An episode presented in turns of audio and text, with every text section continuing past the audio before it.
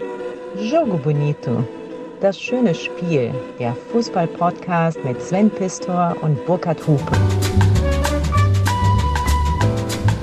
Cherie, Ewim, da bin ich wieder. ja. Und ich weiß noch nicht, wie ich damit umgehen soll, Sven. Wir, wir wieder zusammen. Ja. Nach so langer Zeit. Ja, äh, und ich habe die letzte Folge von dir, äh, Die hast du mal gehört. die habe ich gehört. Nee, ja, ich brauchte auch mal eine Pause von dir, Burkhard. Weißt Ja. du? Äh, und weißt du, was da durchklang? Oh, jetzt bin ich gespannt. Habe ich es mir vielleicht so eingebildet? Ich fuhr mit dem Fahrrad den Rhein entlang, hatte irgendwie den Kopfhörer an und hörte deine Stimme und ich habe mir gedacht, der Burkhard vermisst mich. Das hast du da reingelesen, reingehört? Das ist wie gute Popmusik. Du bist eigentlich eine Oberfläche für meine Gedanken. Das ist eigentlich fast egal, was du denkst, aber du sitzt vor mir. Und ja, ich wollte das glauben. Wie, wie, wie, wie war es denn? Das Leben Stimmt ohne das nicht? Das Leben ohne dich? Ja. Ach, es war auch schön, auch es war bunt, es war unterhaltsam, es war aufregend, es war Ja. mitreißend, es war liebevoll, es war geprägt von gegenseitigem Respekt, es war einfach Ich habe dir was eine schöne. Zeit. Komm, jetzt sei mal ruhig. So denke ich nämlich über dich. Guck mal. Ich habe dich wirklich vermisst, Burkhard. Ich wollte ja ein Liedchen vorspielen. Hör mal. Jetzt geht's los.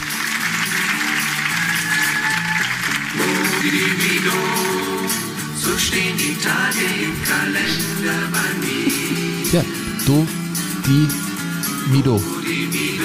Also, mo, di, mido. Do. Sehnsucht hab nach dir. Vier Tage lang habe ich Sehnsucht nach dir. Und was dann in den anderen drei Tagen? Der, da kommt der Freitag, Burkhard. Weil wir uns dann endlich wiedersehen.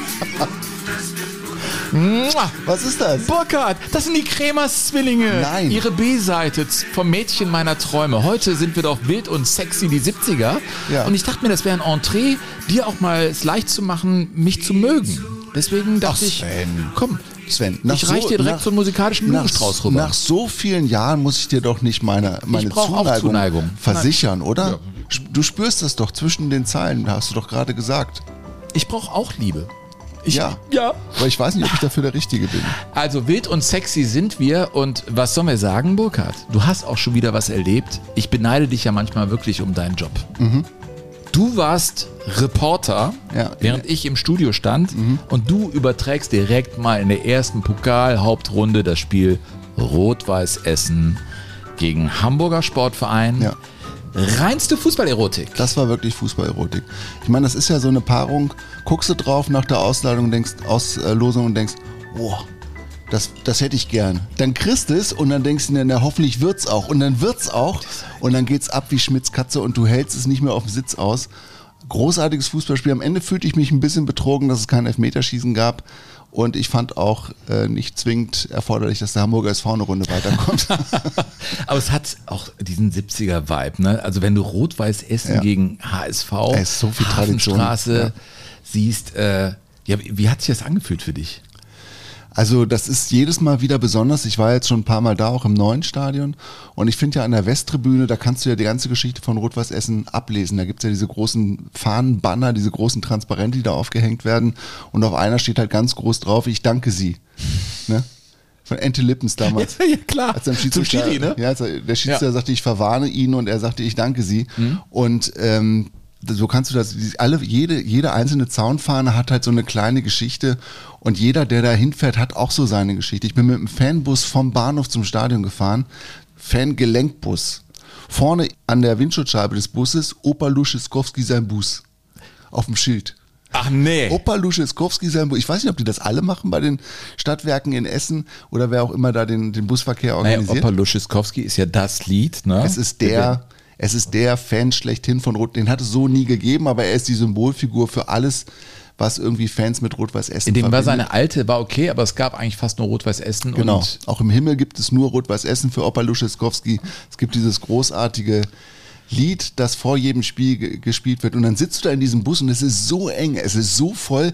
Du musst miteinander sprechen. aber wird man da nicht vom Westdeutschen Rundfunk mit einer Sänfte hingetragen? Du fährst im Gelenkbus dahin? Ja, klar. Oder sagst du dir, weißt du was, ich komme in ein Alter, Da mache ich das einfach, da will Ja. ich mit dem Bus hinfahren. Ja, ich will das. Ich will das, ich will das spüren.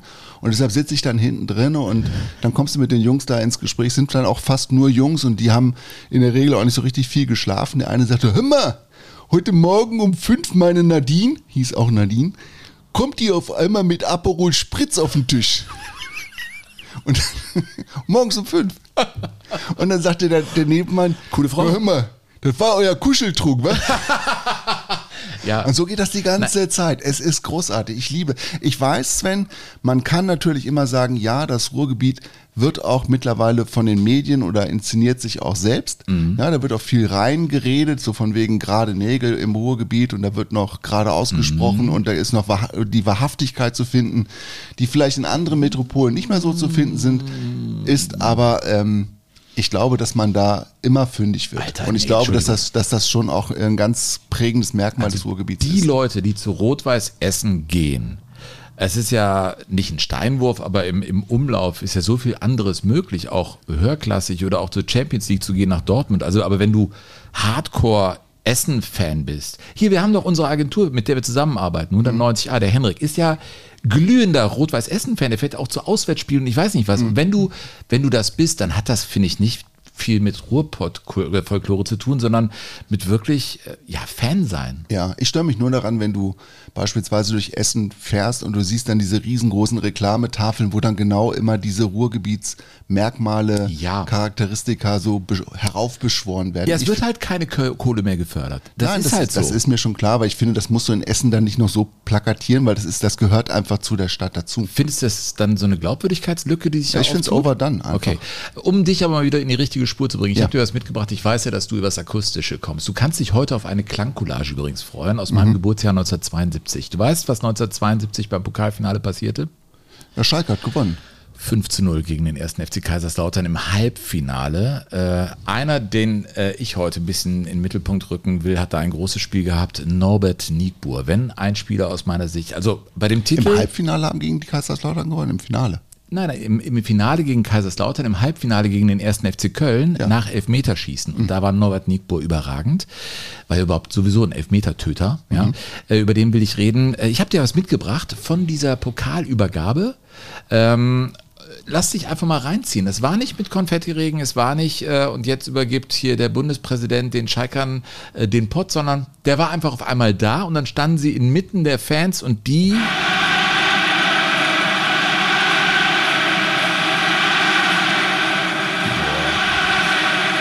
Schalke. Das ist so diese Akustik. Ne? Ich habe mehr davon heute. Wenn du da als 70er Reporter Jahren. im Stadion bist, Sven, da legst du dich drauf. Ich sag mal, das ist so ein akustischer Teppich. Mhm. Da legst du dich als Reporter drauf und dann schwebst du weg. Da musst du gar nichts mehr machen. Mhm. Da musst du nur noch sagen, was gerade passiert und was gerade in deinem Kopf los. Du musst nichts konstruieren, du musst keine alten Geschichten erzählen. Du musst das nur wirken lassen. Und Was Es war das für eine Mannschaft, die Schalker, die Vizemeister 72er wurden? Mannschaft, bevor der Skandal dann alles auseinanderrupfte. Über die Kremers-Zwillinge will ich auch nochmal reden, weil so zwei, drei Geschichten, glaube ich, kennen die aller, aller, aller wenigsten. Und äh, also, wenn ich irgendwie welche äh, sexy finde und wild, dann sind es die Schalker in den 70er Jahren und diese Geschichten wollte ich heute erzählen. Ja, das kann ich bis zu einem gewissen Grad nachvollziehen. Ich habe eine Geschichte mitgebracht, Sven, über einen Typen, der, ähm, ich mache dir jetzt mal ein bisschen neugierig, der einen Polizisten küsste, der nackt in einem Nachtclub getanzt hat, der mit 25 in Fußballrente gegangen ist und der dann mit 38 gestorben ist. George Best? Nee. Äh, Nee, fast, aber er geht, er geht so in die Richtung, ist auch ein Engländer. Und das ist die Geschichte von Robin Friday. Hast du von dem schon mal gehört? Wir hatten Mo Dimido und jetzt Kommt der Friday. The Friday. Ja, der an einem Sonntag geboren wurde übrigens. Äh, Robin Friday. Ja, am 27. Sagt mir ehrlich Juli nichts. 1952 ähm, in London geboren, hat noch einen Zwillingsbruder und die konnten beide ganz gut kicken und sein Zwillingsbruder Tony und er waren dann mit ihrem Papa, die waren immer im Park unterwegs und haben nach der Arbeit vom Vater, der war so Fahrer in so einer, in so einer Wäscherei. Und wenn der fertig war, kam der und kam der nach Hause und dann haben, sind die in den Park gegangen und sind, haben dann mit den Bällen rumgekickt. Der, die hatten alle ein bisschen Talent, der Vater auch. Und ähm, der Robin hatte so früh so große Anlagen, dass er dann wohl im Park auch mit einer äh, Orange schon jongliert hat. Ne? Also mit, mit sechs oder sieben Jahren hat er eine Orange mit den Füßen hochgehalten und hat die mit dem Nacken aufgefangen, dann wieder hochgemacht und dann weiter jongliert. So viel Beigefühl hat er gehabt, der Robin Friday. Und man sollte jetzt ja denken, das wird eine ganz tolle Erfolgsgeschichte, wurde es aber nicht. Und man muss sagen, dass der Robin Friday sich im weiteren Verlauf seines Lebens relativ häufig selbst im Weg stand. Ja, der hat dann ähm, das Interesse geweckt von vielen Londoner Clubs, die wollten ihn dann haben, so in den frühen 60er Jahren, haben gesagt, hey, komm in unsere Akademie oder komm in unser Nachwuchsleistungszentrum, so hieß das ja damals noch nicht, aber in unsere Jugendabteilung und wir sehen da Potenzial. Chelsea wollte ihn mal haben. Also der war schon relativ, relativ prominent, hat dann aber auch das Leben relativ früh kosten und schätzen gelernt und zwar nicht so die, die allerbesten Seiten des Lebens. Er hat relativ früh angefangen zu trinken. Mit 14, 15 hat er schon die ersten Drogen genommen und ist dann mit 15 auch zum ersten Mal eingebuchtet worden in eine Erziehungsanstalt, weil er in ein Spielwarengeschäft eingebrochen war. Und dann ist er überrascht worden. Wie in ein Spielwarengeschäft. Ja, der ist in ein Spielwarengeschäft eingebrochen. Der war wahrscheinlich dicht und wollte hat irgendeinen Scheiß angestellt. Wie ein Schaukelpferd, dachte er, witzig und ist eingebrochen. Ja, ist eingebrochen und hat sich aber nicht das Schaukelpferd wie genommen, sondern hat sich eine Polizeiuniform für Kinder geschnappt, eine, Polizeimütze, Polizistenmütze aufgesetzt und hat, wollte sich als Polizist verkleiden, als die Polizei reinkam. Und ist Nein. Er, ja, ist aber dann aufgeflogen. Da hat er das später vor Gericht gesagt. Ich meine, das ist ja eine unglaubliche Geschichte. Nein, der, die Polizisten haben ihn gesehen und, und haben sich wahrscheinlich kaputt gelacht, weil der sich jetzt. Hat er denen da einen Kuss gegeben? Weil der wollte Nein, nein, das kam später. Ah, okay. Der Kuss Das ist ja spannend. Der, der Robin Kuss- Friday? Robin Hör Friday. ich zum ersten Mal den Namen. Ja, der Vater sagte ziemlich früh, mein Sohn, der Robin, der schert sich um gar nichts. Und dann kam der eben in die Erziehungsanstalt für mehr als ein Jahr, was schon echt lang ist. Und da waren wirklich harte Jungs schon in dieser Erziehungsanstalt. Und da hat er eigentlich auch nur den Kopf über Wasser gehalten, weil er gut kicken konnte. Und hat dann auch in der Auswahl der Erziehungsanstalt gespielt, Fußball gespielt und wohl gut, so gut gespielt, dass der FC Reading auf ihn aufmerksam Oh. geworden ist. Das war damals auch schon eine relativ gute Adresse. Es war jetzt nicht so ganz hochklassiger Fußball, aber es war so okay. Ich weiß, dass der Bassist von The Cure großer Reading-Fan ist. Der Ist das über, so? Ja, der Simon Gallup äh, hängt Ach. immer so ein äh, Club-Banner vom äh, Reading äh, über seinen äh, Verstärker, wenn der unterwegs ist. Ist ja nicht irgendwer, ist der Bassist von Cure. Ja, absolut. Ja, Reading, große Nummer. Erinnerst du dich, dass wir den FC Reading auch mal gesehen haben in Liverpool? War das gegen Reading? Das war gegen Reading. Und weißt du, was das, Oh, was das war so schön der Abend. Ja, weißt du, Oh. was das Besondere war am FC Reading an dem Abend? Der FC Liverpool hat an, Mhm. an jenem Abend ja seine Europapokalhelden, ich glaube aus dem Jahr 1977 gefeiert, Ja. in der Halbzeitpause. Die kamen ja alle auf den Platz. Und erinnerst du dich noch, die Ersatzspieler des FC Reading, die sich da warm gemacht haben, standen dann auf einmal Spalier und alle haben applaudiert. Alle haben applaudiert. Das Wir war- waren da. Das, das hat mich total ergriffen. Siehst du es? Ich habe echt eine Gänsehaut. Ja. Das war großartig, oder? Ja, das war fantastisch. Also ich muss ehrlich sagen, bei den Touren, die wir gemacht haben, Liverpool war ganz vorne. Da in den Docks zu pennen, in diesen Hotels, haben die echt schön gemacht. Das Marinemuseum und dann den FC Liverpool. Ich fand Everton noch cooler, um ehrlich zu sein. Ähm, aber Liverpool war schon sehr stark. Ja, Everton ist das Stadion irgendwie. Ich finde, man darf das gar nicht sagen, weil wir ja- Liverpool, aber das Stadion ist einfach. Äh, Ja, und das steht ja auch nicht mehr so lange, das soll ja auch neu gebaut werden. Ja, auf jeden Fall, der ähm, Robin Friday hat dann, ähm, ja, ist einfach nicht mehr so richtig in die Spur gekommen. Also schon mit früh als ja, so Teenager richtig schon. geil lief's nicht. ne? Nein, dann hat er mit, mit 16 Maxine kennengelernt. Das war eine, ein farbiges Mädchen aus seinem Viertel. Und die beiden haben dann beschlossen zu heiraten mit 16. Mhm. Und das fanden jetzt alle Beteiligten innerhalb der beiden Familien so mäßig interessant. Und es war vor allen Dingen auch, es war ein großes Problem deshalb, weil, weil das Mädchen eben schwarz war. Ne, das war also Ende Mhm. In der England der 60er Ende Jahre der, war 60, das noch. Ende der äh, 60er, absolutes ach Tabu. ja? Absolutes Okay. Tabu. Und die haben große Probleme gekriegt und die haben es trotzdem gemacht. Mhm. Haben mit äh, 17 dann geheiratet, haben dann auch relativ schnell ein Ach, Mädchen. ich dachte, die Engländer seien da weiter gewesen, ein bisschen. Nee. Nein, haben dann relativ schnell ein Mädchen in die Welt gesetzt. Und der Robin Friday hat sich aber jetzt so nicht so zwingend seiner Vaterrolle verpflichtet gefühlt. Ey, mit 16, das ist echt. Man boah. spricht davon, dass er als weiterhin seine Karriere als Womanizer sehr, sehr engagiert verfolgt hat. Und dass er dann auch relativ schnell mit der Frau nichts mehr zu tun hatte, mit seinem Kind nichts mehr zu tun hatte und dann weiterhin um, durch, die, durch die Nachtclubs gezogen ist, immer viel Musik gehört hat, viel bei Konzerten, Heavy Metal und so weiter unterwegs war. Ja, die Ehe nicht so ernst genommen wie wir beide beispielsweise. Ne? Das ist wirklich so. Ja, und dann hat er aber angefangen, ähm, auch so mit Gelegenheitsjobs versucht, so si- sich über Wasser zu halten, ähm, hat ja, alle möglichen Sachen gemacht, vor allen Dingen so im Straßenbau, im Häuserbau, hat als Gipser gearbeitet, als Verputzer gearbeitet und war dann eines Tages, da war er gerade so 18, glaube ich, hat er auf einem Dach gearbeitet und hat da so Dachpappe drauf genagelt und ist dabei abgerutscht. Ist also vom, vom Dach gefallen und ich weiß nicht wie viele Meter runter und ist dann ähm, unten gelandet. Und wenn du über, was über ihn liest, dann heißt es, ähm, he landed on a giant spike.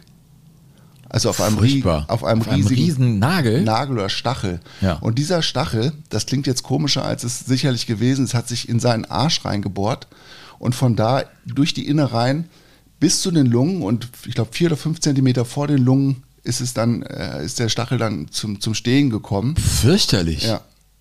Und er wäre sonst gestorben natürlich, ne? Er hätte es nicht überlebt. Der hat das überlebt? und er hat es dann, das muss, ähm, also das muss man halt auch sagen, der ist, Wurde ja der, der hat, Fehlen nennt man das Genau, doch. das ist, eigentlich ist das Fehlen bei lebendigem Leib. Ja. Und er ist dann selber aus dem Stachel wieder raus. Ach du Scheiße. ist dann in das Thomas. Thomas Krankenhaus, das berühmte Thomas Krankenhaus direkt an der Themse eingeliefert worden und hat nach drei Monaten aber wieder gekickt. Also man hat gedacht, er, über, er überlebt es eigentlich nicht. Nach drei Monaten hat er wieder Fußball gespielt. Also er hat eine unfassbare Energie und Kraft in sich getragen.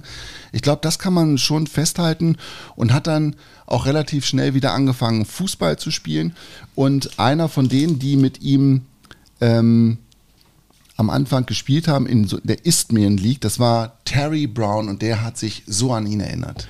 as we're on the pitch, well, he was such a wonderful talent and he stood out. He was different looking to everyone. We all had long hair. He was definitely a Mick Jagger type and looked different to everybody. I certainly was different. had such confidence, such charisma, such character and such ability. He'd run on a pitch within five minutes he would be battering the centre half, battering the uh, goalkeeper. Uh, he'd be in two or three rucks with a ref and, uh, and I hadn't even touched the ball. Also nach fünf Minuten hat er im Prinzip schon alles erledigt. Seinen Gegenspieler erledigt, den Schiedsrichter erledigt, den Torhüter erledigt und die anderen waren noch gar nicht am Ball. Ja, Wahnsinn. So ein Typ, also groß gewachsen, lange Haare, wie man das halt damals getragen hat und scherte sich, wie sein Vater schon ganz früh, er scherte sich halt um nichts. Er hat es einfach gemacht, er hat das Spiel geliebt und als er dann sein erstes Probetraining hatte beim FC Reading, da haben die 6 gegen 6 gespielt. Und da hat er gedacht, okay, wenn ich jetzt hier schon mal bin, dann zeige ich auch, was ich kann als Mittelstürmer. Und hat dann innerhalb von fünf Minuten drei Leistungsträger abgegrätscht. Bei sechs gegen sechs, die mussten alle humpelnd runter vom Platz. Und danach hat er dann gespielt. Der Trainer, den er damals hatte beim FC Reading, das war Charlie Hurry. Und der hat dann zu ihm gesagt, hör mal zu, ich denke darüber nach, dass du morgen gegen Northampton das, dein erstes Spiel machst für uns. Ja. Und dann war der so, war der so angefixt mit seinen 18, 19 Jahren, dass er gesagt hat, boah, Chef, echt. Also, wenn, wenn du das wirklich machst, dann verspreche ich dir, ich bleib zu Hause. Also ich ziehe jetzt nicht irgendwie um die Häuser und, und mache irgendwas mit Mädels. Ja, ich, ich saufe nicht und ich, ich, mach, ich schlag mich auch nicht, ich gehe nicht in irgendwelche Prügeleien, also gar nicht. Und dann hat der, der Trainer nur zu ihm gesagt, hey Robin, es macht mir nichts aus, wenn du mich einmal anschwindelst, ja, aber dreimal ist zu viel. Als er das versprochen hat, oder was? Weißt du was, der erinnert mich so an eine Mischung aus äh, Rudi Brunnmeier, äh, was jetzt seine, sein Approach angeht, aber auf der anderen Seite dieses direkt Dasein und äh, die großen Wegholzen war bei Klaus Augenthaler auch so, als der kam zu den Bayern. Ja, übrigens. stimmt. Das hat er Ja. mir mal erzählt. Also, dass der gesagt hat, okay, ähm, da ist er direkt ähm, drauf äh, und hat sich da angelegt. Ah, wie hieß doch mal der Doktor, der jetzt Doktor ist vom 1. FC Köln, der darüber gewechselt ist zu den Bayern? Der Jupp Kapellmann. Jupp Kapellmann kam auch so ein bisschen von oben herab. Der hat ja studiert und dann kam der kleine Klaus, ja. Und dann hat er ihm ein paar Sprüche gedrückt und dann hat er dem Jupp Kapellmann so die Stäbe weggehauen. Äh, so erarbeitest du dann ihm komplett Respekt. Das fand ich äh, ziemlich witzig, ehrlich gesagt. Ja, das ist auch, ein- das ist auch, ähm, aber so war Fußball, so ist Fußball nicht mehr. Ich ja, glaub, so den ist haben die auch Profifußball abgerichtet auf den Johann Cruyff bei seinem Abschiedsspiel. Da haben ja äh, die Jungs, den Breitner und so, haben alle den zur Seite genommen. Klaus, die haben ja das Abschiedsspiel, die waren ja sickig ohne Ende. Da haben die auch den Cruyff weggeflext, komplett.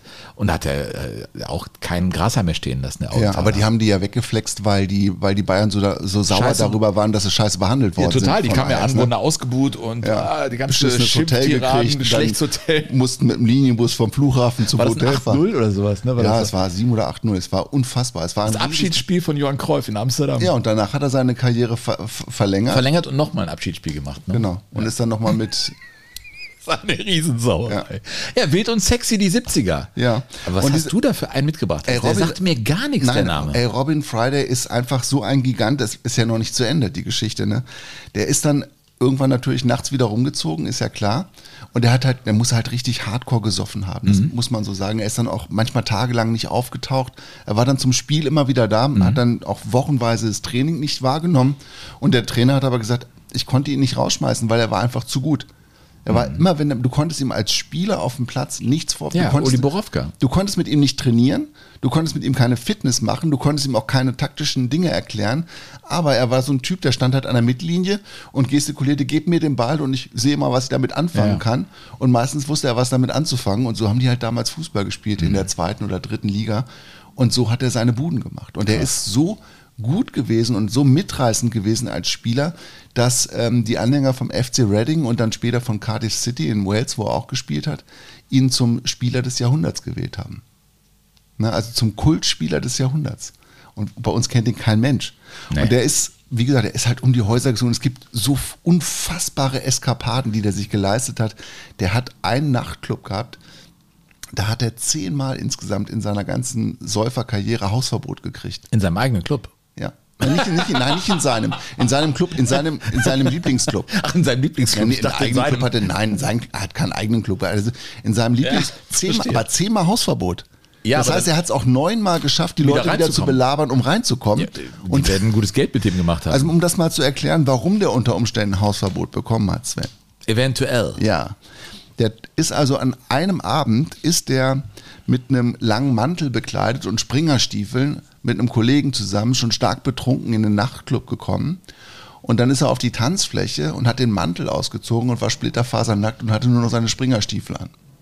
In diesem Fall muss man sagen, kann man das nachvollziehen, dass die den dann zwingend nicht noch länger Aber erleben je nach. Etablissement gehört das doch sozusagen zum Spannungsbogen. Was steht der da mit, Spring mit Springerstiefeln und macht zu den Bee Gees womöglich noch. Stay in alive. ja, also er hatte einen starken Drang zum Exhibitionismus, machen wir uns nichts vor. Es war so, wie es war und ähm, der Trainer in Reading hat dann auch versucht, das irgendwie ein bisschen einzudämmen und hat dann gesagt, hey, du äh, Robin, wir müssen auch, wir müssen was verändern. Also du brauchst eine andere Umgebung und dann haben sie ihn ähm, in eine Wohnung gesetzt, die sich ziemlich nah am Stadion befand und unten wohnte der alte Platzwart vom FC Reading. Der war fast 80 Jahre alt, das war so ein Gnadenbrot, also so ein Gnadenhof für ihn, im Prinzip für den Platzwart. Und der wohnte halt da drüber und hörte Ja. dann, stellte nachts um drei halt die Musikanlage Heavy Metal und irgendwann kamen halt die Chicks vorbei und warfen Steine ans Fenster und, und riefen laut, Robbie, let me in. Nein. Ja, und das, der, der arme Mann da unten kriegte alles mit und ja, der Mitspieler von ihm hat dann damals gesagt, der tat uns echt leid, der hat da gelebt und gelitten wie ein Hund, der, Platz, der alte Platzwart. Ja, oder äh, ne, was ich auch ähm, eine Episode, es ist wie bei Vinnie Jones. Ne? Du, du fängst, du es fängst hört gar einmal nicht an, auf. Du, es- du, das hört Es ist, aber es muss auch raus nach so einem Sommer, Burkhardt. Das Ja. ist ja ganz klar.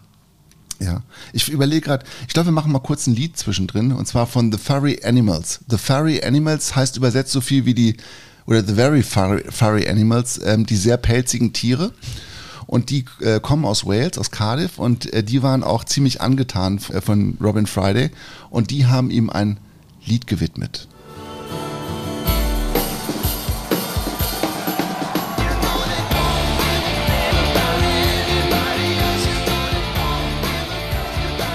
Was singen die? They don't give a fuck about anybody else.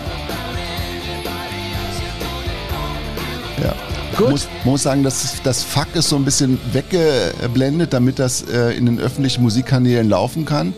Man hat es mal nachgezählt, die haben es geschafft, 50 Mal den Begriff Fuck ähm, einzubauen, was dazu führt, wenn du das heute bei YouTube angucken willst, musst du dich, musst du dich anmelden mit, deiner, mit Altersangabe, damit du das gucken darfst. Echt? Ja. ja das lobe ich mir. Ja, aber ein tolles Lied, also wirklich ein, Ja. ein großer Hit auch Klingt gewesen. richtig, gut. Und ähm, ja, eine Geschichte noch über, über den ähm, Robin Friday, der ist ähm, mal auf einer, auf einer Rückfahrt von einem Auswärtsspiel, hat der Bus gehalten und dann sind die alle ausgestiegen, hatten natürlich auch schon wieder einen in der Birne und dann hat der gesehen, dass die, dass dieser Rasthof, an dem die ausgestiegen sind, dass er neben dem Friedhof lag. Und dann ist er auf den Friedhof geklettert, über die Mauer rüber auf den Friedhof und hat so Steinengel von den Gräbern weggeholt. Weg. Weg, hat er geklaut, Grabschänderei. Hat er, hat er geklaut Ja. und hat sie dann ähm, dem schlafenden Vereinsboss im Bus auf den Sitz, also neben ihn auf den Sitz gelegt. Einfach so, weil er es einfach wollte. Und dann hat der Trainer aber gesagt, als sie dann ankamen zu Hause, also das alles publik wurde, hat der Trainer zu ihm gesagt, Robin, das geht zu weit, Grabschänderei. Und die bringst du jetzt wieder zurück. Und dann hat er die Engel wieder zurückgebracht auf den Friedhof. Das hat er auch Das gemacht hat er auch gemacht, ja. Also so war er dann auch. Und so habe ich noch ganz viele Geschichten. Eine vielleicht noch zu seiner Hochzeit, zu seiner zweiten Hochzeit, die er dann hatte mit, mit Liza, mit Liza Daimel. Eine Frau mit einem War das Akadem- eine, die Steinchen geworfen hatte ans Fenster das und weiß dann blieb? nicht. Oder? Das weiß ich. Die hat einen akademischen Abschluss. Also die, das war eine oder ist eine sehr ähm, gebildete Frau und trotz Es gibt und Frauen, die stehen so. Vulkankranz leben wollen. ja, das ist Ja, so. definitiv. Und die weißt du was, Burkhard? Hm? Die verbrennen sich da auch. Und das kann schon richtige Einschnitte geben im Leben. Mit Sicherheit. Also das, das weiß ich. Übrigens, die äh, Küsserei mit dem Polizisten gab es äh, nach einem sehr spektakulären Treffer, den er mal für den FC Reading erzielt hat. Und fanden das beide gut? Nein, Der Polizist? nein. Er ist wiederholt auch eingesperrt worden, äh, wegen, weil, er, weil er Polizisten gegenüber ungebührlich aufgetreten ist. Also der, der saß wirklich auch oft ein. Den haben die wirklich oft gut, den musste er, das Und der ist ja- halt auch immer wieder raus. Der kam einmal nach der, als er schon in Cardiff spielte, haben sie ihn einmal den ganzen Sommer nicht gesehen, weil er in Cornwall sich verkrochen hatte und in einer Hippie-Kommune gelebt hat. Und dann kam der wieder und hatte nur noch so eine Plastiktüte, kam in der Plastiktüte und hatte keine Klamotten, nichts mehr, keine Ausrüstung. Ich glaube, ein paar Fußballschuhe hat er noch gehabt. Und ähm, das Training sollte wieder losgehen, die neue Saison sollte losgehen. Die Vorbereitung war schon zu Ende. Es war der letzte Trainingstag vorm ersten Punktspiel. Und dann haben die getrainiert und er war besser als alle anderen. Weißt du, das kommt Aber dann es noch ist dazu. ein irrer Freigeist. Ein- das, muss ist, man Ja, sagen. ist ein irrer Typ. Und als er das zweite Mal geheiratet hat, das muss auch ein Spektakel gewesen sein. Damals war er schon relativ prominent. Und das Filmteam von Southern Television hat sich gedacht, das wird eine spannende Nummer, wenn der heiratet, der Robin Friday. Und er hat sie nicht enttäuscht. Ich lese dir jetzt vor, was er trug, wie sein Hochzeitsoutfit aussah. Er trug also ein Hemd mit Tigermuster, darüber einen braunen Samtanzug, dazu Schlangenlederstiefel und als er die Leise heiratete, ne? Und saß in diesem Film, sitzt, du siehst es, er sitzt vor der Kirche, wo er heiratet und dreht sich einen Joint. Aber da war er nicht mehr Profi, oder? Doch, da war er immer noch Profi. Total irre. Ja, und das hatte 200 Leute eingeladen zur Hochzeitsfeier und das lief auch erst alles so ganz okay und dann aber hat irgendjemand bewusstseinserweiternde Substanzen in die, in die Festbohle gestreut. Und dann hatten die nachher alle Erscheinungen auf der Party und dann kam im Laufe der Feier kamen seine harten Jungs, seine Freunde aus dem East End. Mit, die hatten auch Mhm. Aus die, London, East End. Ja, genau. Ja, der musste echt Angst haben. Absolut. Und die hatten alle auch diese Weißt langen, du noch, wir in Tottenham? Ja, ja. Alter, ey. Ja. und die hatten auch alle die langen Mäntel an. Ne? Und dann kamen die und dann dauerte es Auch nicht nichts lang. drunter, oder was? Und dann haben die sich alle, dann, dann artete diese Hochzeit in eine wüste Schlägerei aus. Und die haben sich alle gegenseitig verprügelt, auch richtig auf die Fresse gegeben, alles zerstört. Entschuldigung, das ist einfach. Okay, was? Yeah! Und am, und am Ende, und am Ende dieser Feier, in Anführungszeichen, ähm, waren dann alle Hochzeitsgeschenke weg. Die waren einfach gestohlen. Also die hatten dann nichts mehr. Und am nächsten Morgen sind die dann nach Amsterdam, natürlich, nach Amsterdam geflogen. Nachschub. Auf, auf, wieder. nee, auf Hochzeitsreise. Eine Woche lang Hochzeitsreise in Amsterdam. Und seine Frau hat dann später gesagt, ich habe nur noch sehr verschwommene Erinnerungen an diese Woche. Ja, was sagte sie überhaupt über, über diese Ehe mit ihm? Das kann sie am besten selbst erzählen. I would always marry Robin, and I will always be grateful of the experience of being his wife, having his children, and being able to tell the tale. Also sie würde ihn immer wieder heiraten. Sie ist froh, dass sie es getan hat und sie ist froh, dass sie mit ihm die Kinder aufgezogen hat und sie ist aber auch froh, dass sie es überlebt hat. Und er ist ja früh gestorben. Er ist früh gestorben, dazu komme ich jetzt gleich noch. Er ist dann, ähm, als Fußballer hat er ganz plötzlich aufgehört mit 25, als er wohl auch schon LSD-abhängig gewesen ist und ähm, ist dann auch nicht mehr so richtig auf die Füße gekommen, was einen Job angeht und dann 1990 im Alter von 38 Jahren hat er dann das Zeitliche gesegnet, wird bis heute als, als Kultspieler verehrt, sowohl in Reading als auch in, bei Cardiff City. Und es gibt ein ganz äh, tolles Lied, das ihm auch äh, gewidmet worden ist und das heißt, hat einen ganz schlichten Titel und heißt Goodbye Robin Friday.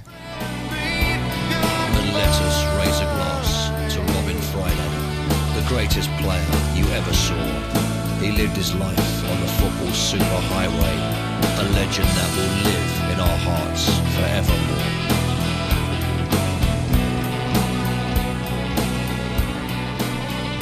Die Band heißt The 253 Boys. Nicht sonderlich erfolgreich, aber ich finde auch ein ganz cooler Sound. Und ähm, es gibt auch eine ganz tolle Biografie, die über ihn geschrieben worden ist. Habe ich so Auszüge von auch schon lesen können. Die hat äh, Paul McGuigan geschrieben. Weißt du, wer das ist? Paul McGuigan? No. der, der Bassist von Oasis. Ach, Der lief, also der ist so ein Kultstar ist das auf der Insel, der, der Robin Friday. Und diese Biografie heißt The Greatest Player You Never Saw. Der, groß, der großartigste. Spieler, den du wahrscheinlich nie gesehen hast. Robin Friday. Die 70er. Burkhard, vielen Dank für diese Ein wilder äh, Ritt. ausführliche, tolle Beschreibung eines Charakters, der Spuren hinterlassen hat, auch in seinem kurzen Leben. Ja, das stimmt. Aber, Ey, furchtbar auf diesen Nagel. Boah. Horror. Ähm, liebe Leute, wir sind wieder mittendrin in Jogo Bonito. Burkhard war ähm, wieder äh, auf der Suche und hat tolle Geschichten gefunden. Mal wieder England. Leib- und Magenland für dich in Sachen Fußballgeschichte, ne? Ja, ich finde es einfach total großartig, dass es in England so viele Fußballenthusiasten gibt, die das auch einfach wertschätzen. Ja. Ja, sehr schön. Wir haben äh, übrigens Post bekommen über, über die Sommerpause, Burkhard. Ich wollte dir das einfach mal rübergeben und zwar von äh, Ralf Blase aus Bielefeld. Oh. Der Ralf hat ein Paket geschickt ähm, an meine Privatadresse. Lieber Ralf, da danke ich dir ganz herzlich für. Äh, wir wollen aber hier nicht unsere Privatadressen raushauen, äh, sondern euch, falls ihr uns Dinge schicken wollt. Kann ja sein. Hat es immer wieder mal gegeben. Äh, Wir arbeiten ja mit 190a zusammen, einer äh, sehr, sehr schönen Agentur mit einem mega fußballbegeisterten Chef, der RWE-Fan ist. Das macht es natürlich sehr, sehr leicht, für Fußball zu begeistern. Ähm, Die Adresse äh, werden wir euch ab sofort in die Shownotes reinmachen. Also, falls ihr uns postalisch was zustellen wollt, egal ob ein Paket, ein Brief oder irgendwelche Devotionalien, dann bitte. Äh, ich habe es nur geöffnet, kurz reingeguckt und du kannst jetzt den Rest machen. Guck mal, das hat der Ralf geschickt. Das ist ein Paket. Ähm, Damenschuhe würden reinpassen. Oh, hier ist noch eine Äh, Postkarte. drin. Postkarte, lies mal vor. Hallo Sven, hallo Burkhard. Um eure ab und zu schon geäußerte Absicht zu befeuern, mal den Fußball in Argentinien in Augenschein zu nehmen, hier eine kleine Aufmerksamkeit, zumal ich auch den Eindruck habe, dass ihr solche Tassen hier und da einsammelt. Bisher habe ich es leider nur einmal zu einem Spiel geschafft. Independiente versus River. Recht eindrücklich war das. Eine Reise nach Buenos Aires lohnt sich auch für alles neben dem Platz. Kommt gut hin, viele Grüße, Ralf. Ja, und das ist natürlich jetzt spannend, was da drin ist. Es sind vermutlich, Burkhard, Tassen. Tassen. Ich würde vorschlagen, brüderlich teilen wir. Jeder nimmt sich dann eine und denkt immer wieder an Ralf morgens. Wie schön ist das denn? Ich habe auch River Plate gekriegt, sehr gut. Das sind die Boca Juniors hier, ne? Müssen die Boca Juniors sein. C-A-B-J, oder? C-A-B-J müssten die Boca Juniors sein. Weil, Keine Ahnung. wo ist mein Handy? Muss ich mal kurz googeln. Ne? Mal. Natürlich, aber das ist ja, sind ja auch die Farben von Boca Aber hier, bei mir ist der Griff abgebrochen. bei dir ist der, da, das ist gut so. Weil Und hier vorne ist auch noch, ist noch eine Macke drin. Echt? Ja. Ja, das ist ja richtig geil.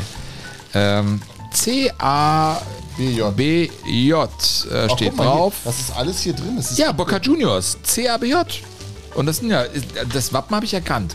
Wunderbar und keine Macke drin. Du musst deine kleben dann einfach. ja, ich muss die kleben. Ralf, das ist nicht deine Schuld. Ja, Wie toll Ist, ist, das denn? es ist einfach, ähm, es ist so, so toll und so nett und das ist so einzigartig. Mhm. Normalerweise müsste man dem Ralf jetzt auch eine Tasse von uns schicken, ne? Aber wir müssen sowieso jetzt mal über Merch nachdenken, mein Freund. Burkhard, wir dürfen ja noch nicht, nicht zu viel verraten, aber es könnte sein, dass es ähm, etwas ähm, gibt, mit dem ihr auch spielen könnt. Ähm, das wir rausbringen und das ästhetisch, weil wir da vielleicht mit einem Künstler zusammenarbeiten, wirklich High-End sein wird. Aber mehr dürfen wir noch nicht verraten, weil Ja, aber es, die da Tasse ist noch keine. Die Tasse haben wir ja schon. Also du hast mir ja schon mal zwei Tassen geschenkt. Ach so, Tassen- dass wir Tassen als Lass Merch uns doch noch mal ein paar, paar? Tassen machen und dann, wenn wir sowas Tolles geschenkt kriegen, dann schicken wir eine Tasse Also wir zurück. sind ja in Verbindung mit. Ach so, für ja natürlich für den Ralf. Ja. So der Ralf kriegt jetzt die- Gegentassen. Der muss jetzt von uns Der so kriegt die Tasse kriegen. Gegentassen, wenn wir soweit sind. Wir Ja. arbeiten zurzeit, haben uns getroffen mit einem wirklich tollen Künstler. Wir dürften euch das noch nicht alles endgültig verraten, aber mit dem kann es sein, dass wir zusammenarbeiten und, glaube ich, sehr schöne Fußball.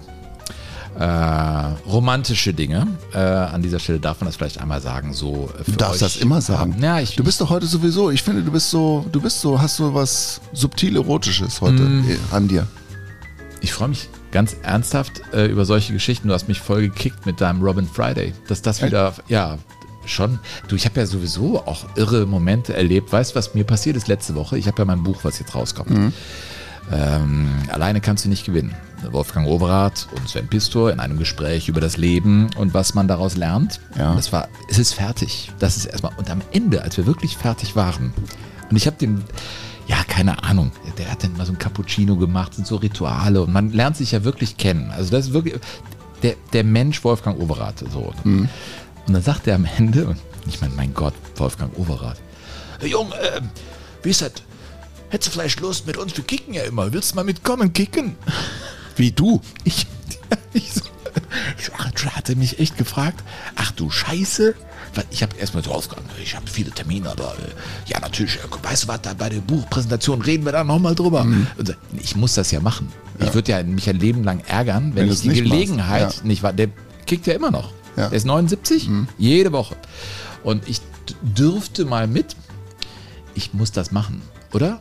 Liebe Jugadores da draußen, ich meine, das Problem ist, ich bin so ein laufender Zollstock. Ja? Ich möchte das, ich möchte wissen, wann das ist, weil ich werde das Ich, aufnehmen. ich mache das nur, ich werde ihm sagen, Wolfgang, äh, du, du darfst mir aber nach fünf Minuten sagen, Sven, setz dich mal da hinten hin oder hol uns was zu trinken und dann ist alles wieder gut und war schön, dass du hier warst. Sag ich ihm, bitte sag mir das sofort. Ich Ja. will nicht eine Stunde da rumlaufen, das, war- das war fürchterlich. Ja, das Ich wird glaub, fürchterlich. ein bisschen kicken kann ich ja schon, nur Wolfgang Oberath, Nein. verstehst du? Ja. Was für Leute der zusammengefeilt hat, die kicken konnten. Ja. ja, es ist für Du musst gegen ihn spielen. Ich glaube, das ist, das ist das Ich Geheimnis. darf nicht mit ihm spielen. Nein, ne? genau, du musst gegen ihn spielen. Es war auf jeden Fall, deswegen bin ich auch so ein bisschen aufgeladen, weil ich irgendwie solche Sachen erlebt habe in den letzten Wochen, dass ich denke, Wahnsinn, eigentlich so dieser Fan-Moment, wo man auf einmal dann bei so jemandem am Tisch sitzt, man sieht so die Bilder, Siegerehrung und ihn mit dem WM-Pokal, den er hochstemmt, aber weiß, okay, andere Sachen waren viel wichtiger in seinem Leben. Deswegen ist das Buch, glaube ich, auch ganz cool, weil gerade die Kindheit und Jugend von ihm sehr, sehr prägend war. Ja. Nur mit so einem sitzt du dann da und diese Bilder haben wir alle, Wolfgang Oberath haben wir, glaube ich, alle äh, vor Augen. Und auf einmal sitzt, sitzt du in einem anderen Zusammenhang da und der fragt dich, ob du Lust ob ich Lust habe, mit ihm zu kicken. Das ist schon. Das ist ähnlich wie seinerzeit mit Toni Schumacher mit dem Motorrad durch die Stadt zum Schwimmbad fahren und vom Zehner springen. Das war auch Also, sowas. So, als wenn mir Herbert Grönemeyer mich fragen will, wollen wir eine Platte zusammen Hier ist eine. Gitarre, spiel mal mit. ja. Geht, eigentlich geht's nicht, Nein, ne? ne? aber ich muss es ja machen. Ja, du musst es machen, das ist ein Geschenk. Das ist ein riesengroßes ist ein Geschenk. Und du musst es machen. Und weißt du, was ich ähm, mir jetzt gerade für eine Frage stelle? Nee. Gehört Wolfgang Overath eigentlich auch unter die Überschrift wild und sexy? Nein, ne? Je nachdem. Also der hat ja, ich meine, was die, was ja alle hatten damals in den 70er Jahren oder fast alle, also die Fußballer zumindest, war, dass sie mit, mit ihren Frisuren aufgemuckt haben gegen das, was bis dahin ähm, Common Sense Ich würde das sehr ist. differenziert betrachten. Also jetzt äh, natürlich nicht im Sinne von Robin Friday. Mhm. Äh, er hat äh, seine Karin geheiratet, eine Familie gegründet und äh, hat in Siegburg gewohnt, wo er immer noch wohnt und ist immer beim 1. FC Köln geblieben. Nur das Spiel so an sich zu reißen und äh, die Zehn auf dem Platz so zu interpretieren und im Prinzip einen Fußball am Anfang beim 1. FC Köln zu etablieren, den es so noch nicht gab. Er war ja schon für seine Verhältnisse, Netzer und er waren ja prägende Zehner. Aber unterschiedlicher Art. Ja, aber es waren eigentlich die einzigen und dann kam ganz lange nichts und die waren über Jahre die besten Zehner, die man hatte und äh, da äh, natürlich das Spiel so an sich zu reißen, das hat schon was von wild sein und auch von Mut in dieser Rolle zu spielen. Ich meine, der hat ja so viel Wildes erlebt, auch vor der WM 74, wo er ausgebuht wurde in der Bundesliga und äh, auch schon zum Schön ging und sagte, äh, ich weiß nicht, ob ich da mitfahren soll und so. Und dann beim ersten Training in Malent und der Schön hat ihm gesagt, nein, Wolfgang, du bist mein Mann. ne? Und der hatte die 72er EM ja aussetzen müssen, weil er verletzt war und Netzer hat brilliert und die Presse wollte und viele, die Öffentlichkeit wollte eher Netzer und sich dann trotzdem so dann durchzusetzen, auch nicht gegen Günther Netzer. Das fand ich auch so, Vorwort kommt übrigens von Günther Netzer. äh, den ich bald besuchen darf. Ähm, äh, ja, in Zürich. Ähm, Nein, ich- Günter Netzer hatte ich auch eingeladen. Was ist denn mit dir los? so, ich Dass ich hier noch mit dir sitze, weißt du? Ey, normalerweise verrät man das ja nicht im Vorfeld. Also wenn das dann platzt, ist ja auch wieder. Aber nee, das, ist, das steht. Der Deal steht. Ähm, das ist ja, die das sind ja ist ja bis ein- heute, ja. Mhm. die sind bis heute Freunde, die sich immer noch anrufen und äh, man merkt natürlich, wenn es in diesen Bereich geht, wo die Öffentlichkeit immer wollte, ja, der eine oder andere, wer ist besser, wer ist besser. Die haben da das ganz fein austariert, wie sie das alles sagen. Jeder hat so seinen Bereich und gehen gut miteinander um, sind Freunde geblieben. Mhm. Und das als zwei Zehner in den 70ern, das muss er erstmal äh, schaffen. Also ich würde sagen, ich, also ich, ich fand Wolfgang Overath war äh, im fußballerischen Sinne wild und sexy. Äh, Das definitiv. Aber Weil der andere, der Privatmann, der war äh, anders. Also äh, Familienguy. Definitiv. Also bei Günter Netzer beispielsweise würde ich das auch nicht sagen, dass der wild und sexy war. Also sexy wahrscheinlich, weil die Frauen fanden ihn vermutlich sehr anziehend, ne, Mhm. weil er einfach sehr lässig rüberkam. Aber Günter Netzer war ja auch immer ein Typ, der eine ganz klare Vorstellung vom Leben gehabt hat und von dem, was er als Profi will und unter welchen Bedingungen er leben und, und arbeiten oder Fußball spielen will. Und er hat so dieses, so von, von einem Tag auf den nächsten, das hat er eigentlich gar nicht so gehabt, auch nicht so diese, ich meine, der, ist, der wird ja auch oft dann inszeniert mit seiner Lover's Lane, mit seiner Diskothek und mit seinem Ferrari, glaube ich, den er gefahren hat. Ne? Ähm, aber ich glaube, dass der vom Typ her, Ja, auch der Jaguar E-Type, den sie. Äh, an den, ne? den er dann an Overath verkauft hat. Nee, äh, ich glaube eher an Franz Beckenbauer und Franz Beckenbauer an Overath. Ach So so. das war eine Schrottkiste, sagte der Overath mir mal. Sagte er, oh Mann, ey, das Ding äh, überhitzt und war alles Mist. Äh, Mistauto. Du hattest auch mal so ein Mistauto. Ja, ja, das. Ähm, ja, also ich, ich hoffe, ich habe die. Ja, das war ein MG. Das war ein Katastrophenauto. Das war zu der Zeit, als MG pleite ging und ich hatte den gerade gekauft Mhm. und dachte mir, okay, jetzt muss mal was Vernünftiges fahren. Größte Scheißauto überhaupt. Und dann ging die. Ich hatte es gerade frisch gekauft. Einen Tag später äh, waren die pleite und dann hat irgendein chinesisches Konsortium übernommen. Hey, vorsichtig. Ja, war aber so. Und dann ging ich aber mit Garantieschriften dahin, weil irgendwas war verrostet und alles. Schei ein Scheißauto war das. Ähm, Und das war gesagt, ewig weit weg. Ich habe dich da ein paar Mal hingefahren. Das In war irgendwo, Remscheid war in, das. das. war in Remscheid, In genau. Remscheid, dann bin ich hier hin und habe gesagt, Leute, guckt euch mal den Motorraum an. Das Auto ist ein Jahr alt, überall Rost, was soll das? Ja. aber wir sind nicht mehr zuständig, weil es gehört ja jetzt Chinesen. Wir sind doch, wie sie, wie sie sehen, Rover oder so. Hm. Nie wieder englische Autos. Ich darf, wir machen ja keine Werbung, aber ich darf ja Anti-Werbung machen, oder? Ja, von mir aus schon. Äh, wild und sexy. Also ähm, Leute, mh, kauft euch, wenn ihr Lust habt, das Buch ähm, von Wolfgang Overath und mir. Äh, ich habe einen Ich Menschen bin da sehr gespannt drauf. Ich freue mich da drauf, Sven. Weißt ich- du, weil ich das cool finde, dass ihr das in dieser ähm, Gesprächsform macht. Denn ich glaube, dass, dass man Wolfgang Overath über diese Art und Weise der Erzählung oder des Lesens vielleicht näher kommt, als wenn es so glatt runtergeschrieben wird. Ich habe mir das natürlich mehrfach Korrektur gelesen. Es gibt ja, ja, es ist ja nicht irgendwer, da veröffentlichst du ja schon auch die äh, Geschichte eines, ja, eines deutschen Fußballidols. Das muss, muss man ja sagen, wie es ist. Ähm, und am Ende dachte ich mir, es ist, glaube ich, gelungen, den Menschen Wolfgang Overath darzustellen. Und das, glaube ich, kann das Buch leisten und das, das glaube ich, steckt drin. Deswegen würde ich das empfehlen für alle Leute, die auf sowas äh, abfahren. Ja, ähm, wir waren, ach, wir in unserem Logistikteil, Burkhard, wir müssen ja wieder reinkommen. Wir haben ja Pläne, Auftritte. Äh, ich guck mal, ich glaube, es sind noch drei Karten da. Warte mal, Burkhard, äh, erzähl du mal was. Für Bochum meinst du? Hm, Für den 30. In Bochum im, im Bahnhof, Kulturbahnhof Langendreher. Ja, ich glaube. Ist das immer noch nicht ausverkauft? Na, was heißt immer noch nicht ausverkauft? Ich gucke jetzt gerade mal. Ich erzähle seit drei Wochen nichts anderes als. Es sind noch wenn, drei Karten Wenn da. ihr Glück habt, dann immer noch drei Es Karten. sind noch drei Karten zu haben, aber wahrscheinlich jetzt schon nicht mehr. Also ähm, dann hätten wir nur noch äh, zurzeit das, was heißt nur noch, äh, das Podcast Festival des Bayerischen Rundfunks in Nürnberg. Nürnberg. In Nürnberg und da freuen wir uns sehr drauf, wenn ihr da hinkommen wollt am 14.10. Ähm, da gibt es noch Tickets, da sind wir in einem äh, illustren Sendesaal und werden da eine Podcast-Live-Folge machen am 14.10. Und was haben wir noch? Mm, genau, wenn ihr schreiben wollt, äh, info at jogo Minus Bonito. bonito.de und den Club de Jugadores kennt ihr auch. Ja. Leute, doniert das. Äh, nicht, dass wir unsere Kühlschränke nicht voll kriegen würden, aber das ist hier unser Beruf und äh, so können wir so eine wechselseitige Beziehung da führen. Der Konstantinos hat das schon begriffen und hat auch, hat auch eine Mail geschrieben, die Ja. mich total ja, berührt hat. Vielen Dank für eure wöchentlichen Fußball-Lehrstunden. Ich fühle mich bei jeder Folge wie ein Student im Hörsaal der Fußballgeschichte mit großen Ohren und unbändigem Interesse. Ich versuche so viel wie möglich in meinem Fußballkopf zu speichern und das neu erlangte Wissen weiterzugeben und Freunde für euren Podcast zu begeistern. Wie kam ich dazu? Ich durfte mich, jetzt wird es ein bisschen schwer, ein halbes Jahr lang bis zu seinem Tod um Rolf und seine privaten Termine kümmern. Er litt seit seiner Geburt an Tetraplegie, also wenn die Extremitäten, beide Arme, beide Beine gelähmt sind, das ist Tetraplegie. Eines Tages stellte er mir Jogo Bonito vor und wir hörten es alle zwei Wochen zusammen. Da Rolf zwischendurch immer mal wieder einschlief, hörten wir die Folgen sogar mehrmals. Wow, das berührt mich jetzt Total, sehr. oder?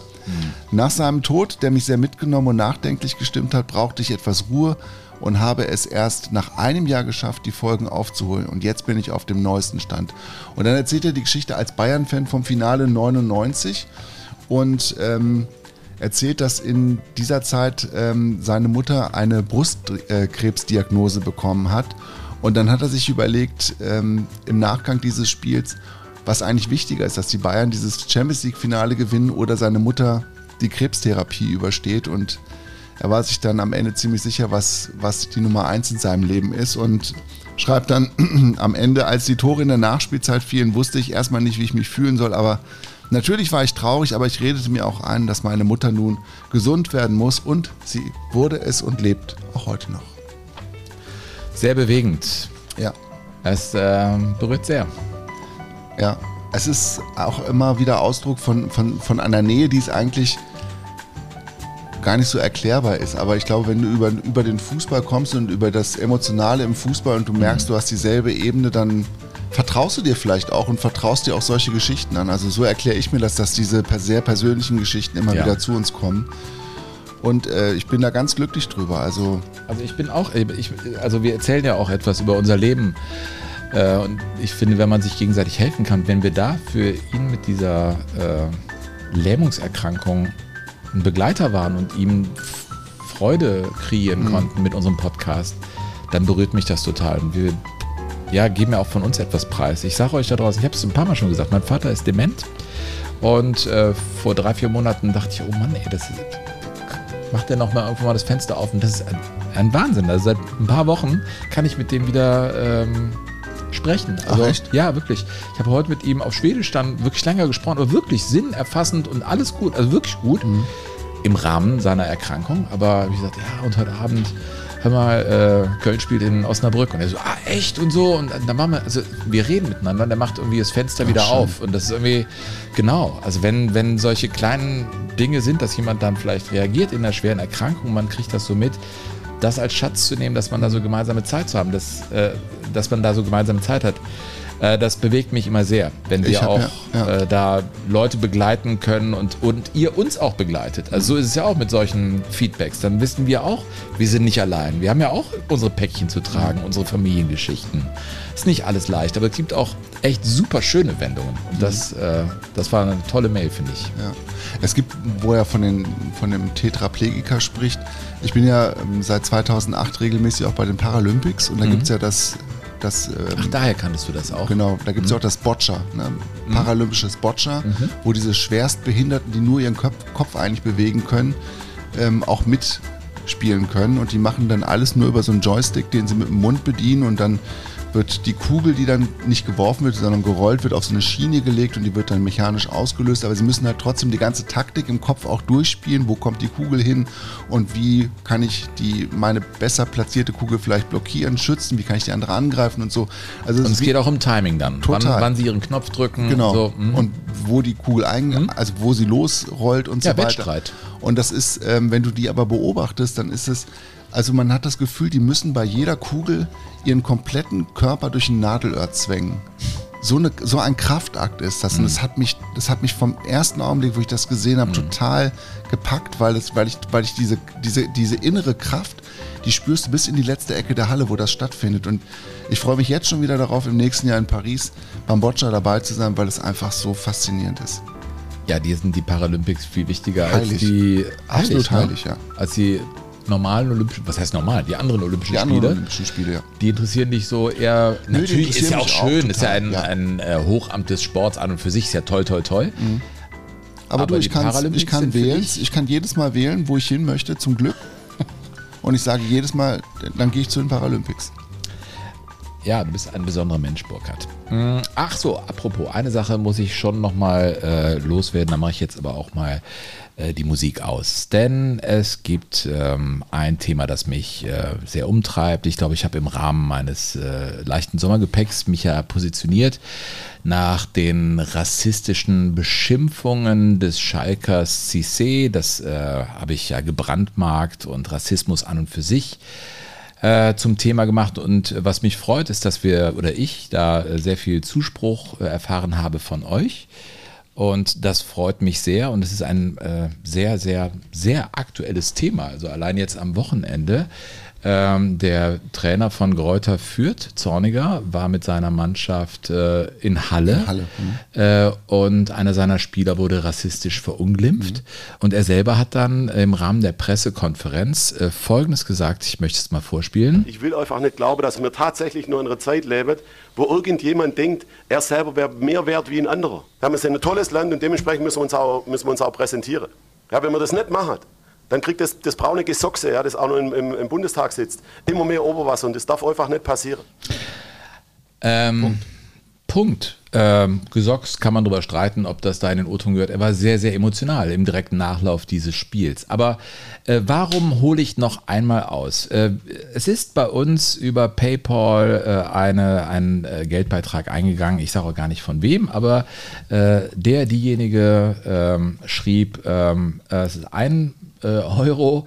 Eigentlich wollte ich 30 spenden, aber äh, euer AfD-Gebäsche äh, geht mir tierisch auf den Keks, macht einen Sportpodcast. Äh, ich wähle zwar selber nicht die AfD oder ich bin da, also hat sich da nicht irgendwie in eine Reihe gestellt.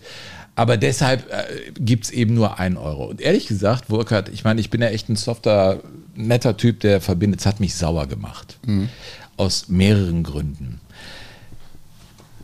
Ich bin keine Jukebox hier.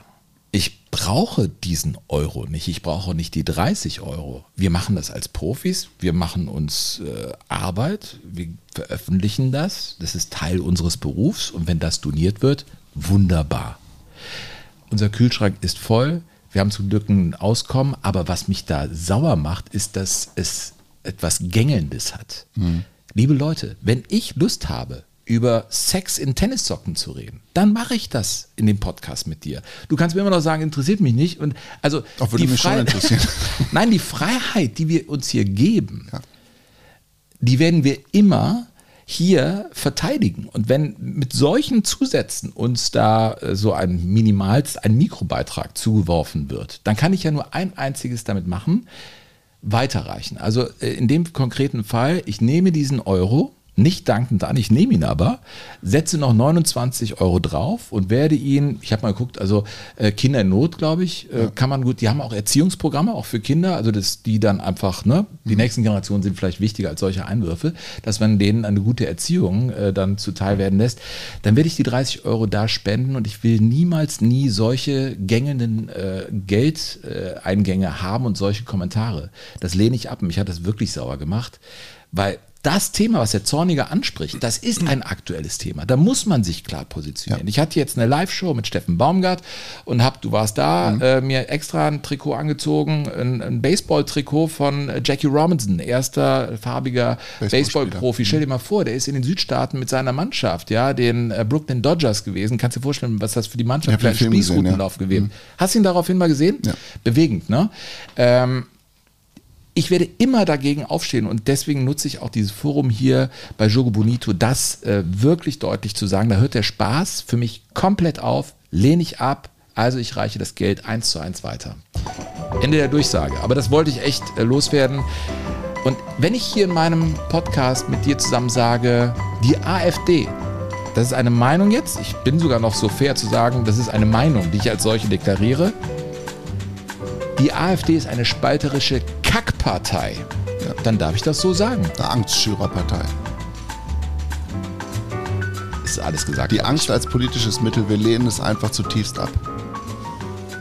ich, oder? Ist alles gesagt. Ich, ich, äh, ich, jetzt bin ich auch nicht mehr sauer. Vielleicht war das auch gar nicht so gemeint. Ich, ich also- fand die eine Geschichte, die du mir am Telefon erzählt hast, ich finde, die kannst du hier auch noch platzieren, als du neulich mit deinen Jungs im Kino Ach so, warst. ja, vielleicht ist das auch der Nährboden, weshalb ich da so ähm, äh, emotional werde. Ich war mit meinen Jungs in Mac 2 heißt der, ein absoluter Hollywood-Scheißfilm. Also mit so einem Riesenhai. Es reicht ja nicht mehr der weiße Hai, der muss ja ein Megalodon sein. Der ist ja 130.000 Meter lang und frisst die Welt auf. Und wir sitzen da irgendwie, ich Popcorn-Eimer, die natürlich nie. Äh, Leer werden. Ich gehe ja immer mit den Kindern dahin und sage, der bitte, wenn der Eimer und dann die 2-Liter-Dose und also so Ja. richten wir uns ein und dann waren wir viel zu früh im Kino, sitzen da, füllt sich halb, also sitzen vielleicht 100 Leute in diesem Kino. Und dann gab es so ein Pre-Game, wo man sich online einbuchen konnte und dann sah man sich selber in einer animierten Figur auf dem Bildschirm, gab sich auch dann irgendwie Namen, keine Ahnung, Kulomat 5, 6, 7, 8, 9, so nenne ich mich da immer bei solchen Kram. Ähm, und dann sah ich auf einmal auch so ein virtuelles Männchen da vorne hüpfen und darunter stand Judenhater. Und ich, Bitte was? Judenhater, also Judenhasser. Und ich habe das nur gesehen und dachte mir, ich sehe nicht richtig. Und in dem Moment, das war überhaupt nicht geplant, meine Kinder saßen dabei, wie gesagt, du musst jetzt aufstehen. Und das habe ich dann gemacht und bin aufgestanden, habe dann wirklich im Kinosaal gesagt, entschuldigt Leute, aber so ein Name, das geht nicht. Das können wir hier nicht machen. Wer auch immer das hier hingeschrieben hat, löscht das, macht das nie wieder.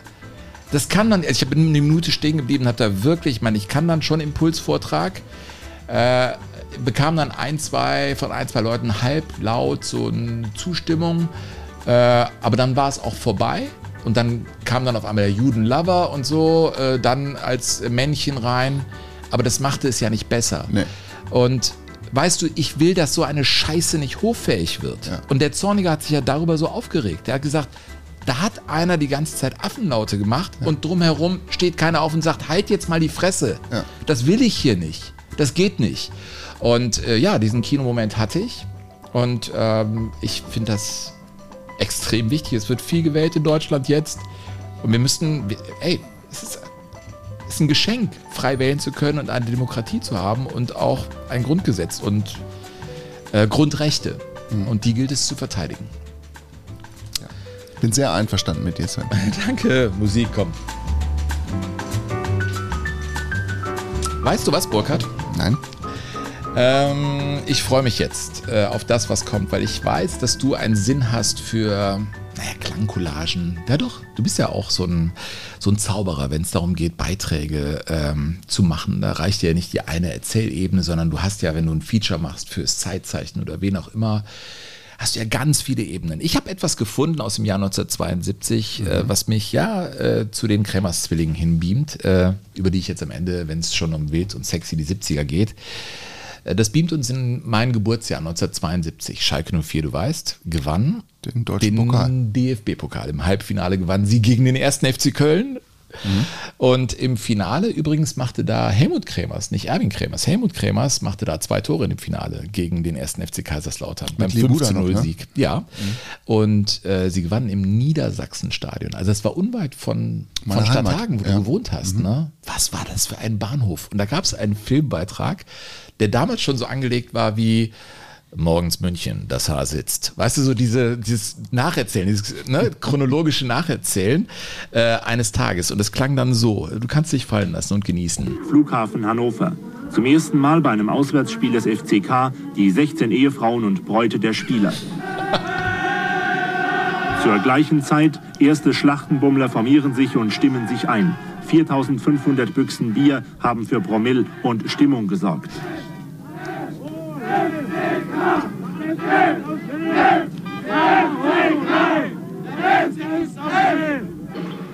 ...14 Uhr.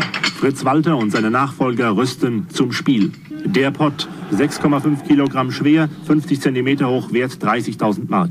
15.45 Uhr, die Honoratioren begrüßen die Spieler. Hans-Dietrich Genscher im Schlepptau, Helmut Kohl. 16 Uhr, das Treffen der Königsblauen gegen die Roten Teufel hat begonnen.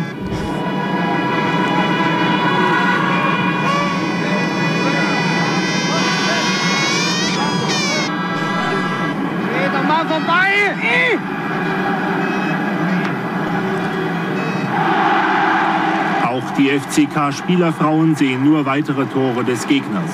Die Sieger lassen sich feiern. So war das. Und Schalke 04 gewann. Neue Freizügigkeit und Sexwelle brandeten an die Bastionen der Sittsamkeit. FKK-Clubs forderten Nacktbadetage in öffentlichen Bädern. Ja, so war das im Fernsehen damals. Das kam so, direkt danach, Das oder kam was? direkt danach. Irgendwie FK, ich weiß gar nicht, was ein FKK-Club im Jahr 1972 war. War das einfach Freikörperkultur, das Swingerclub oder was war das dann? Ja, das war vermutlich. Ähm, Man hatte die Pille, man hatte, oder was war das? ne, das wird wahrscheinlich so, ein- so ein Campingplatz, wo du nichts anhast oder irgendwie, weiß ich nicht. Gab es früher echt mehr auch, ne? Oder? Die Freikörperkultur war in den 70er Jahren schon ziemlich stark. Äh, Im Osten vor allen Dingen, ne? Also in der DDR gab es ja natürlich, das war eine ganz, ganz äh, normale Geschichte, dass du ich- nackig in, in eine Ostsee gesprungen Ich bist. komme an den Krämers Zwillingen bei unserer Folge nicht vorbei. Ich äh, mache das jetzt mal von hinten. Es war ja so, dass der Erwin Krämers sich dann, also ich meine, was für ein großartiger Spieler. Ja, der war 72 Europameister, äh, einer der ganz heißen. Ne? Also in einem äh, Eröffnungsspiel zum Beispiel beim Münchner Olympiastadion, als Deutschland mit 4 zu 1 gegen die Sowjetunion gewann für 80.000, sagte einer der äh, Sowjets, das wird ein Georgier gewesen sein, das war äh. Djodjnaschwili, der sagte, hör mal, hat der wirklich zum ersten Mal in dieser Elf gespielt, der hat Tricks drauf, die habe ich noch nie gesehen. Der Erwin Kremers war ein Riesenspieler. Ähm, der hatte sich verletzt und sein Bruder, die waren ja immer im Parallelschwung unterwegs. Ne? In Gladbach geboren oder in München-Gladbach. München-Gladbach noch. Mit acht Jahren äh, bei Borussia Mönchengladbach angefangen und dann eben den Weg mit Hennes Weißweiler. Sich nicht wirklich da durchsetzen können gegen Offenbach Günther dann, ne? Netzer und Co. Ne?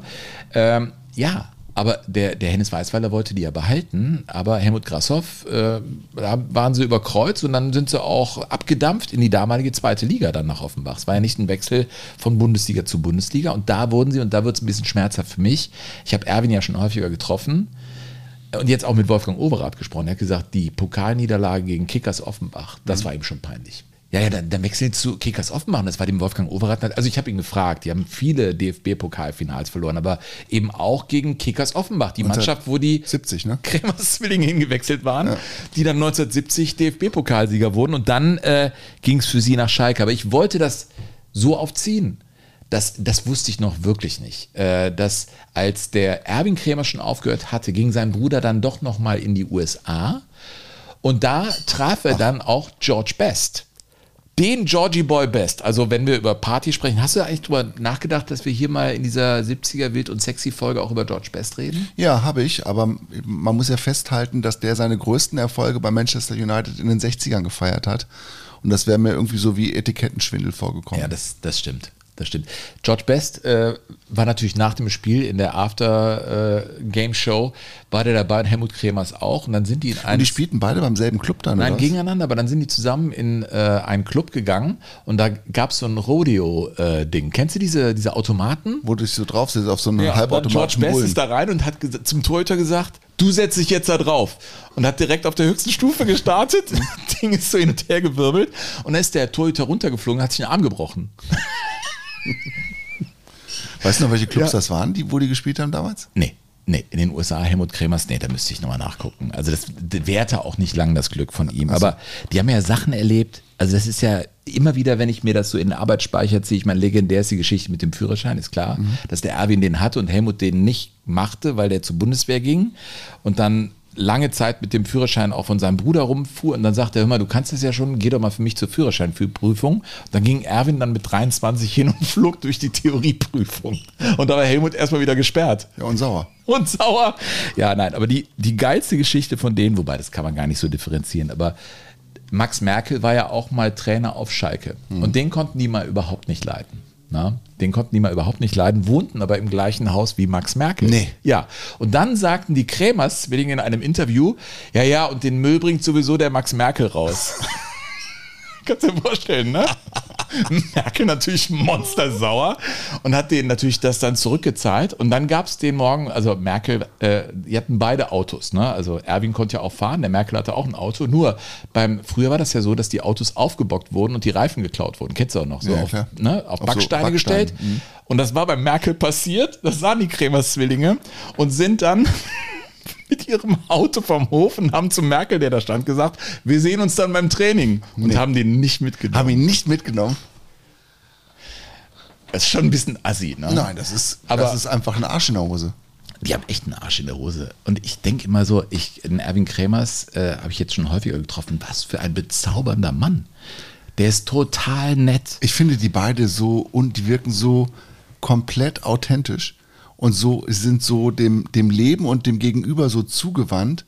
Die haben so ein breites Grinsen, wenn sie auf das Leben gucken und so eine Spitzbübigkeit, die sie sich bewahrt haben. Bis heute. Bis heute. Und das finde ich total, ich mag die total. Wenn ich, wenn ich weiß, dass sie in irgendeiner Talkshow auftreten oder du hattest ja auch mal einen im Podcast. Ja, ich habe mit Erwin Krämer das Mädchen meiner Träume gesehen. Ja, ich weiß. Und das war, das war äh, toll. Das hat Spaß gemacht.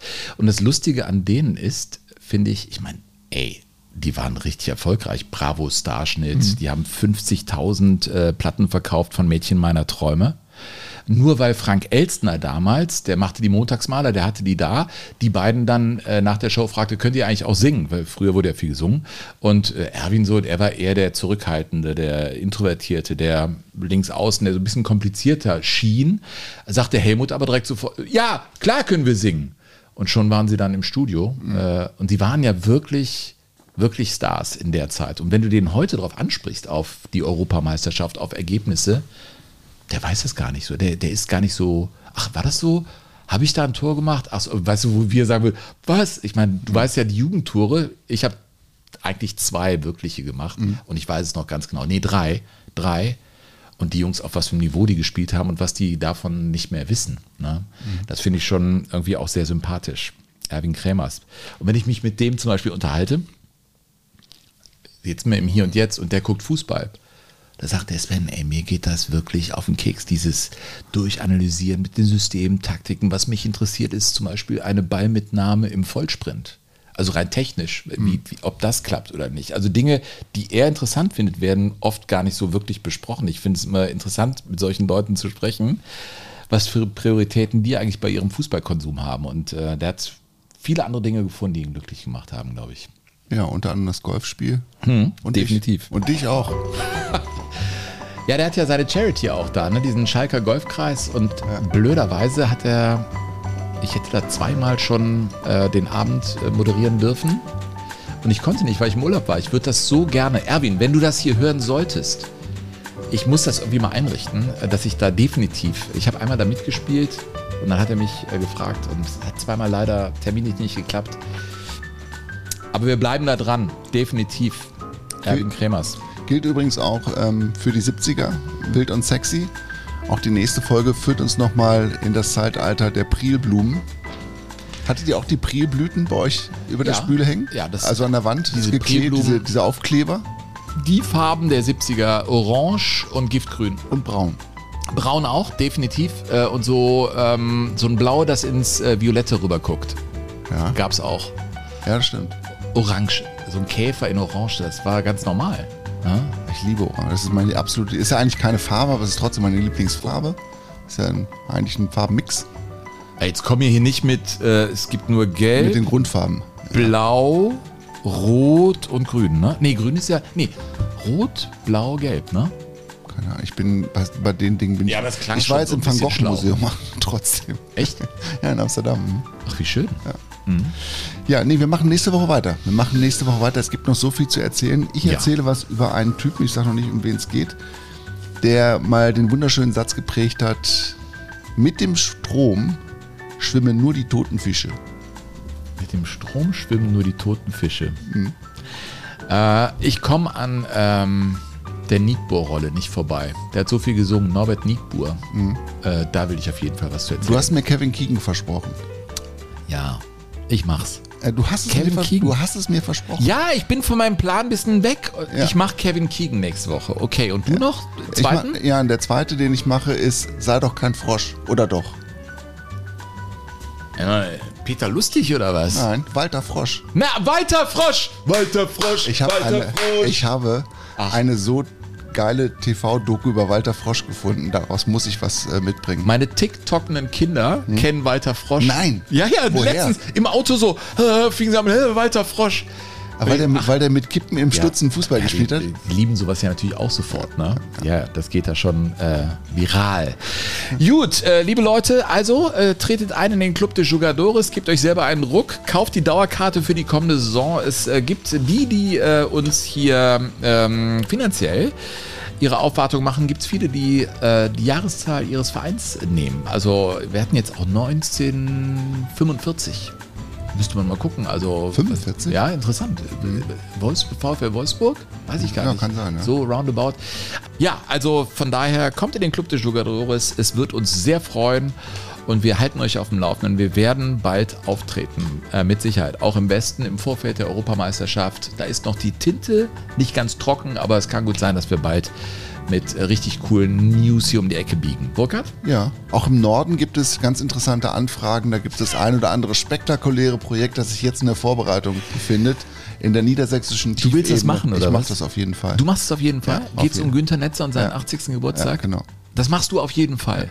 Definitiv. Aber die, die uns da eingeladen haben, die trinken ja, glaube ich, auch Benzin als kurze. Nein, im Ernst. Ich habe da ein bisschen Schiss. Aber ich mache das nur mit Übernachtung. Ja, das ist ja klar. Wenn Netzers Geburtstag gefeiert werden sollte, der 80. Dann trete ich da im Wolfgang Overath-Kostüm auf. Ja, du Oder kannst Trikot. Auch, du kannst auch eine Videobotschaft von Wolfgang mitbringen. Hundertprozentig.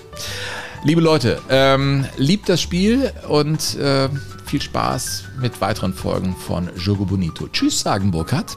Und der Sven. Jogo Bonito. Das schöne Spiel. Der Fußball-Podcast mit Sven Pistor und Burkhard Hupe.